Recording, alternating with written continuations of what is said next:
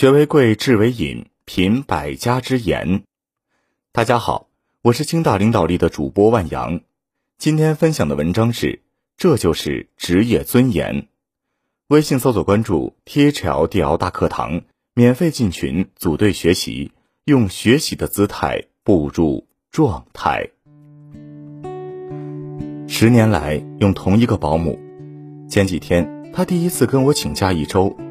回家之后，我发现他给厨房的垃圾桶认真的套上了七层垃圾袋。我认为这就是职业尊严。剪头发认识一个发型师，收费比大部分人贵，但是绝不推荐染发烫发，绝不向客人推销任何东西。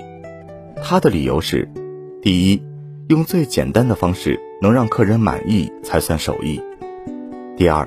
我的专业是剃头的，不是推销的。我认为这就是职业尊严。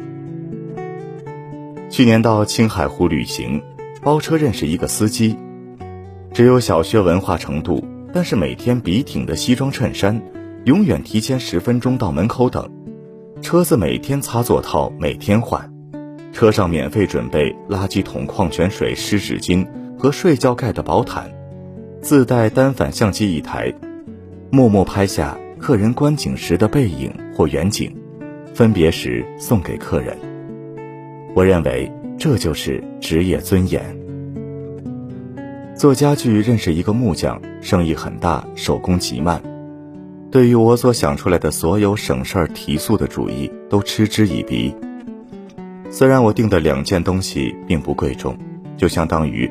不带钻石的素圈戒指，但是量尺寸时他亲自来，为的是要看看你家的壁纸究竟啥颜色，用这个木料行不行？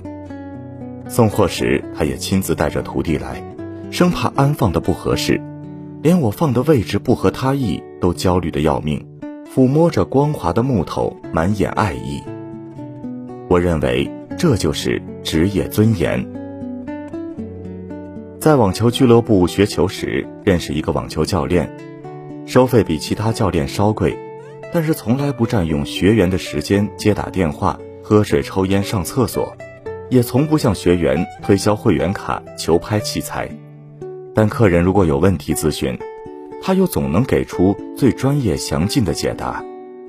他的理由是：第一，我是教练，不是会籍顾问，也不是销售店员；第二。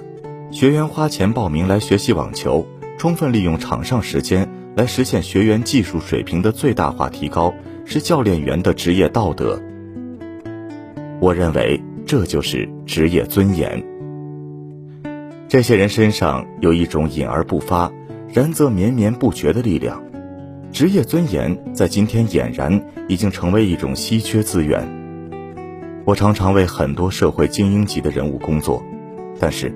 即使在这个人群中，端起碗来吃肉，放下筷子骂娘者有之；常在河边走，主动去施血者亦有之。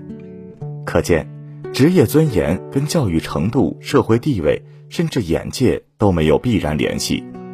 我深深的迷恋每一个人全情投入于自己手艺时的样子，无关这手艺是写代码还是扫大街，不为任何人，自己就是最大的理由。不苟且，不应付，不模糊，把自己正在做的事情当做与世界呼吸吐纳的接口，这就是尊严的来处。好了，文章听完了，有什么想法记得给我留言，欢迎分享给你的朋友们，我们下次见。